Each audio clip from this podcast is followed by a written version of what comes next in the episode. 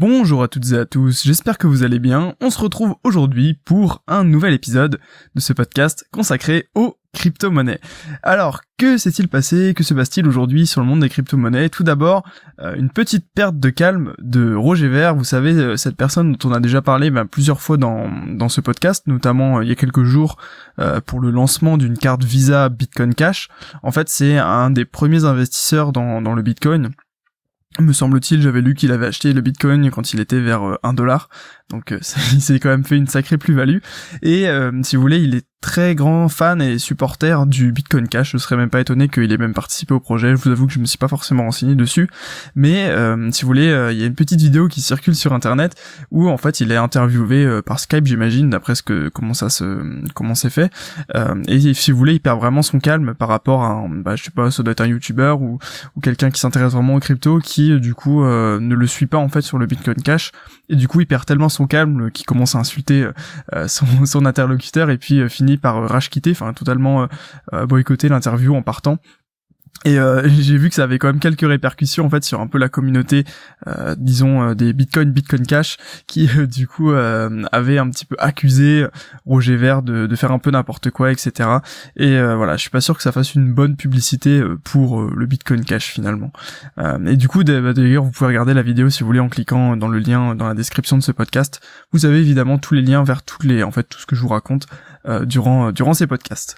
Et du coup, en fait, on va glisser un petit peu sur justement le Bitcoin Cash et plus généralement les forks qu'on peut avoir sur le Bitcoin.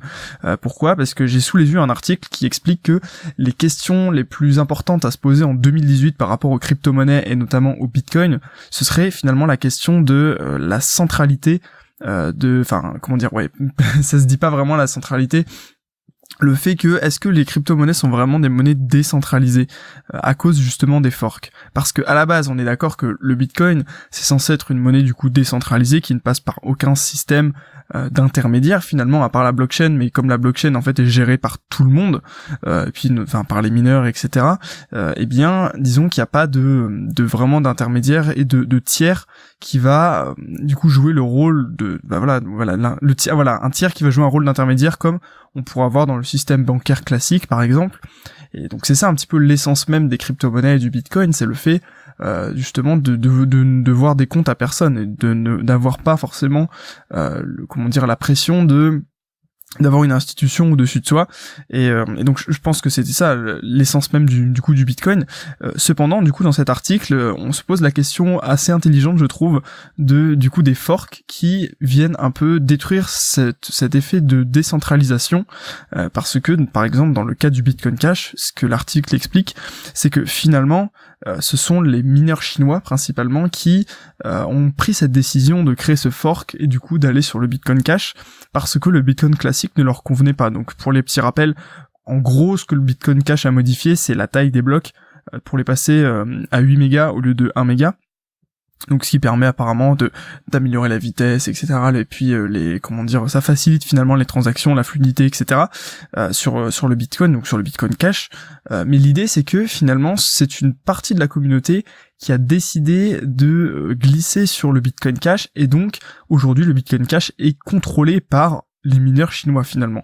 Et c'est ça qui est intéressant, c'est que finalement d'un système décentralisé, on est passé un petit peu un système plus ou moins centralisé parce que si les mineurs s'entendent, ils peuvent faire finalement ce qu'ils veulent sur euh, comment dire euh, sur euh, le Bitcoin Cash. Donc on assiste un petit peu ici à une sorte de limite si vous voulez parce que dès qu'il y a un fork, eh bien on peut comment dire si si on a une communauté assez puissante pour pouvoir faire ce fork, eh bien on peut contrôler la nouvelle monnaie et puis euh, et puis voilà euh, l'affaire à son image.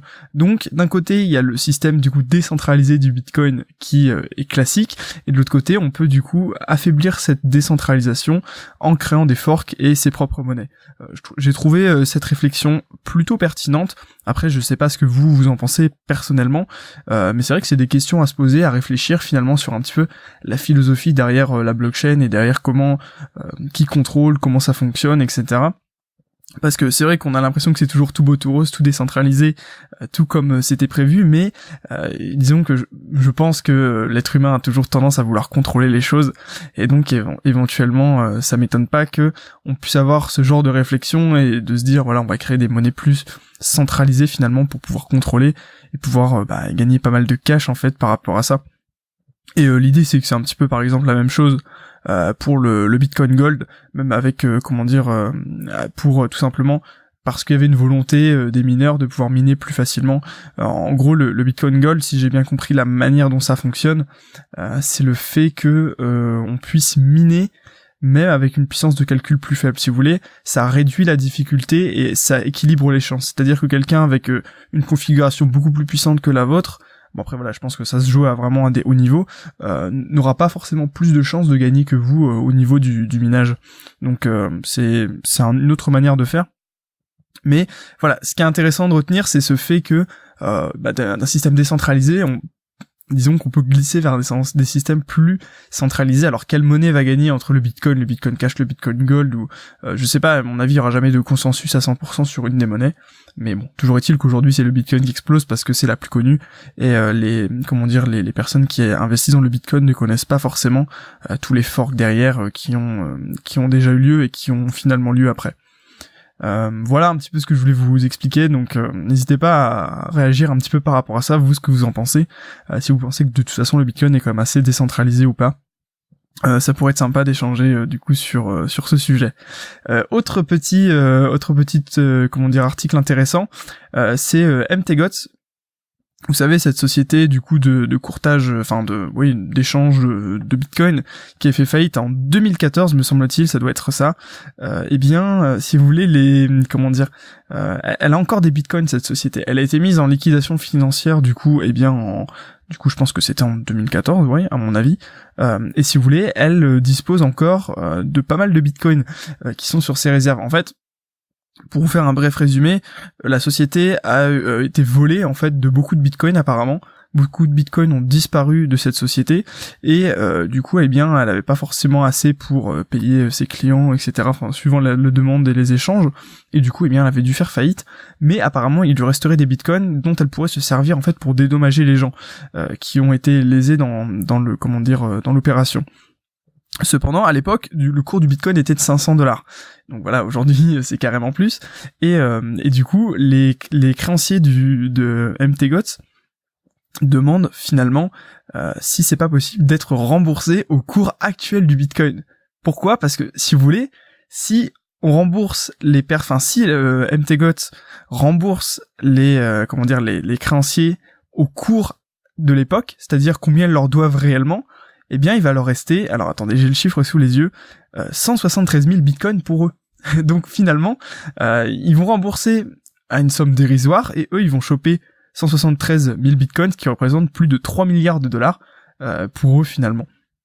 Donc, euh, si vous voulez, il y a un petit peu un, débat là-dessus. Est-ce que il faut les, faut les taxer plus, faut leur faire rembourser plus? Parce qu'évidemment, quelqu'un qui avait, qui avait acheté ses bitcoins à moins de 500 dollars et qui aujourd'hui voit le cours du bitcoin doit être dégoûté s'il avait perdu ses bitcoins à l'époque avec cette société. Donc, c'est vrai que la question peut se poser. Et je trouve ça assez drôle en fait, le fait que comme le cours du Bitcoin a tellement augmenté, eh bien du coup la société, même si elle est en liquidation, eh ben elle serait quand même rentable et, eh bien les dirigeants, euh, du coup le, dirigeant c'est euh, comment dire Marc Carpeles, qui est alias le baron du Bitcoin d'ailleurs au passage euh, j'aimerais bien faire un podcast sur un petit peu son histoire je pense que je pourrais vous faire ça pour demain pour changer un petit peu et du coup bah lui pourrait se mettre dans, dans la poche 3 milliards de dollars comme ça euh, alors que sa société s'est fait hacker et qu'il a fait faillite. Donc je trouvais ça assez fun et puis euh, bon voilà, c'est un peu un peu con pour les personnes qui ont investi à l'époque et qui se sont fait euh, qui sont fait avoir par bah, tout simplement ces pirates, etc. Tout ce qui a pu se passer au niveau de sa société. Mais c'est une bonne idée ouais de vous faire un petit résumé de comment comment dire comment il, a accédé justement à ça cette cette personne là et comment il a créé MTGOTS. Donc à la limite, j'essaierai de vous faire ça pour le podcast de demain. Voilà un petit peu pour ça. Euh, une petite déclaration de Yellen, euh, donc euh, la comment dire la dirigeante de la Fed aux États-Unis, qui explique que voilà le Bitcoin, eh bien, ce n'est pas une source stable et sûre de valeur et que c'est un actif ultra spéculatif. On le savait déjà. et puis que voilà que la Fed en fait finalement, donc la Fed c'est la c'est un peu comme la BCE, donc c'est la banque centrale du coup américaine, n'a pas à intervenir dans le Bitcoin parce que voilà c'est pas son rôle de réguler cette monnaie-là et que de toute façon le Bitcoin est pas euh, comment dire il n'y a pas encore de cadre légal suffisant pour que eh bien eux ils puissent intervenir parce que c'est pas du tout leur rôle. Donc c'est bien parce que d'un côté euh, elle explique euh, ce qu'elle pense par rapport au Bitcoin. De toute façon on savait déjà que les banques centrales considèrent cet actif comme ultra spéculatif. Même n'importe qui devrait considérer ça comme ultra spéculatif. Mais d'un côté c'est bien parce qu'elle se positionne pas. Elle dit voilà nous on n'a pas le pouvoir de se positionner sur sur le Bitcoin et puis dire quoi que ce soit en fait dessus. euh, ensuite, euh, une bonne nouvelle pour euh, Coinbase parce que Coinbase est sujet actuellement à de nombreuses critiques parce que bah voilà et comme le Bitcoin explose, eh bien les délais pour créer son compte, le support, etc. Y a, enfin ça, comment dire, la machine tourne à plein régime, j'ai envie de vous dire. Et du coup, bah, comment dire, Coinbase n'a pas forcément le temps euh, eh bien de, euh, de répondre à tout le monde, d'avoir un support, un suivi, etc. par rapport à, à la qualité de leurs prestations avant. Et euh, donc l'idée c'est que sur Coinbase, de toute façon, vous pouvez acheter que trois crypto-monnaies. Vous pouvez acheter le Bitcoin, l'Ethereum et le Litecoin. Et euh, d'ailleurs, on avait parlé dans un précédent podcast de ça, pourquoi justement euh, ça avait euh, contribué au succès probable du Litecoin. Et, donc, eh bien, le, le, CEO, donc le patron de, de Coinbase, a annoncé que probablement il y aurait des altcoins sur Coinbase dans le courant 2018, donc c'est-à-dire d'autres crypto-monnaies euh, autres que ces trois-là, euh, qui seraient rajoutés finalement euh, eh bien au système de Coinbase. pour le moment, ils sont un petit peu abstenus par rapport aux régulations qui pourrait y avoir et puis voilà aux lois qui pourraient sortir sur les crypto-monnaies. Mais a priori, il serait bon du coup pour mettre, d'après ce que je vois, le Ripple, le Neo, l'IOTA, le Bitcoin Cash, et puis pourquoi pas également le Dash, le Monero, le NEM et le Bitcoin Gold. Euh, qui pourraient être du coup des nouvelles crypto-monnaies qui apparaîtraient sur euh, comment dire euh, sur Coinbase. Donc ça pourrait être une bonne nouvelle pour ceux qui utilisent Coinbase parce que c'est vrai qu'au niveau de la, la vitesse comment dire de d'inscription est beaucoup plus rapide que n'importe quel qu'à n'importe quelle autre comment dire n'importe quelle autre plateforme de crypto-monnaie enfin du moins toutes celles que que j'ai pu essayer. Et pour finir une nouvelle concernant Walmart. Alors vous savez, on en a un petit peu parlé hier. Euh, que les grosses institutions, etc., commencent, les grosses sociétés commencent à vraiment s'intéresser à la blockchain, euh, notamment avec le projet que je vous ai expliqué hier, euh, où il y avait notamment BNP, BNP Paribas, qui participerait du coup à un projet de blockchain pour, comment dire, sur le commerce finalement, pour faire une traçabilité importante euh, des, du commerce, euh, alors je, me suis c'était sur le thé me semble-t-il, et eh bien en fait Walmart veut faire un petit peu la même chose. Donc Walmart c'est euh, comment dire c'est le, le, méga comment dire le méga supermarché euh, comment dire euh, le, méga supermarché voilà et, euh, et si vous voulez ils, veulent faire ça du coup c'est pour pour la Chine là dans, dans l'exemple pour retracer finalement la, tout ce qui est alimentaire chinois voir un petit peu d'où ça vient et donc utiliser la blockchain pour euh, eh bien avoir un meilleur suivi, une meilleure traçabilité euh, des produits pour le commerce. En fait, c'est un petit peu euh, comme comme la BNP, sauf que bah, voilà, c'est c'est au niveau américain, chinois, etc. C'est mais voilà, tout ça pour vous dire que finalement, eh bien le, les gros s'intéressent à la blockchain, pas forcément crypto, à la blockchain parce que ça peut aussi leur apporter eh bien des solutions pour bah, mieux gérer leur business, etc. Et donc il n'y a pas de raison qu'ils s'en privent. C'est d'ailleurs signe que eh bien, la blockchain a de beaux jours devant elle, parce que si déjà les grosses institutions s'en servent et essayent des choses dessus, eh bien c'est que voilà, il y a vraiment un potentiel derrière. Bon après, à voir, à suivre sur ce projet, mais bon, au moins c'est clair que ça les aidera à augmenter leur, leur traçabilité, voir un petit peu d'où viennent euh, tous leurs produits, etc. Bon, de toute façon, à voir ce que ça va donner. Euh, voilà, j'espère que ce podcast vous aura plu. Donc on se retrouve demain pour un nouvel épisode euh, de ce podcast sur les crypto-monnaies. D'ailleurs, je remercie les personnes euh, qui écoutent du coup ce podcast sur Facebook parce que oui, le podcast est aussi disponible à la fois sur Facebook, sur iTunes, sur SoundCloud et et puis sur YouTube évidemment. Voilà, Prenez soin de vous, à demain, faites de bons trades sur les cryptos si vous tradez, puis sinon c'est pas grave, prenez soin de vous, et puis bonne journée à tous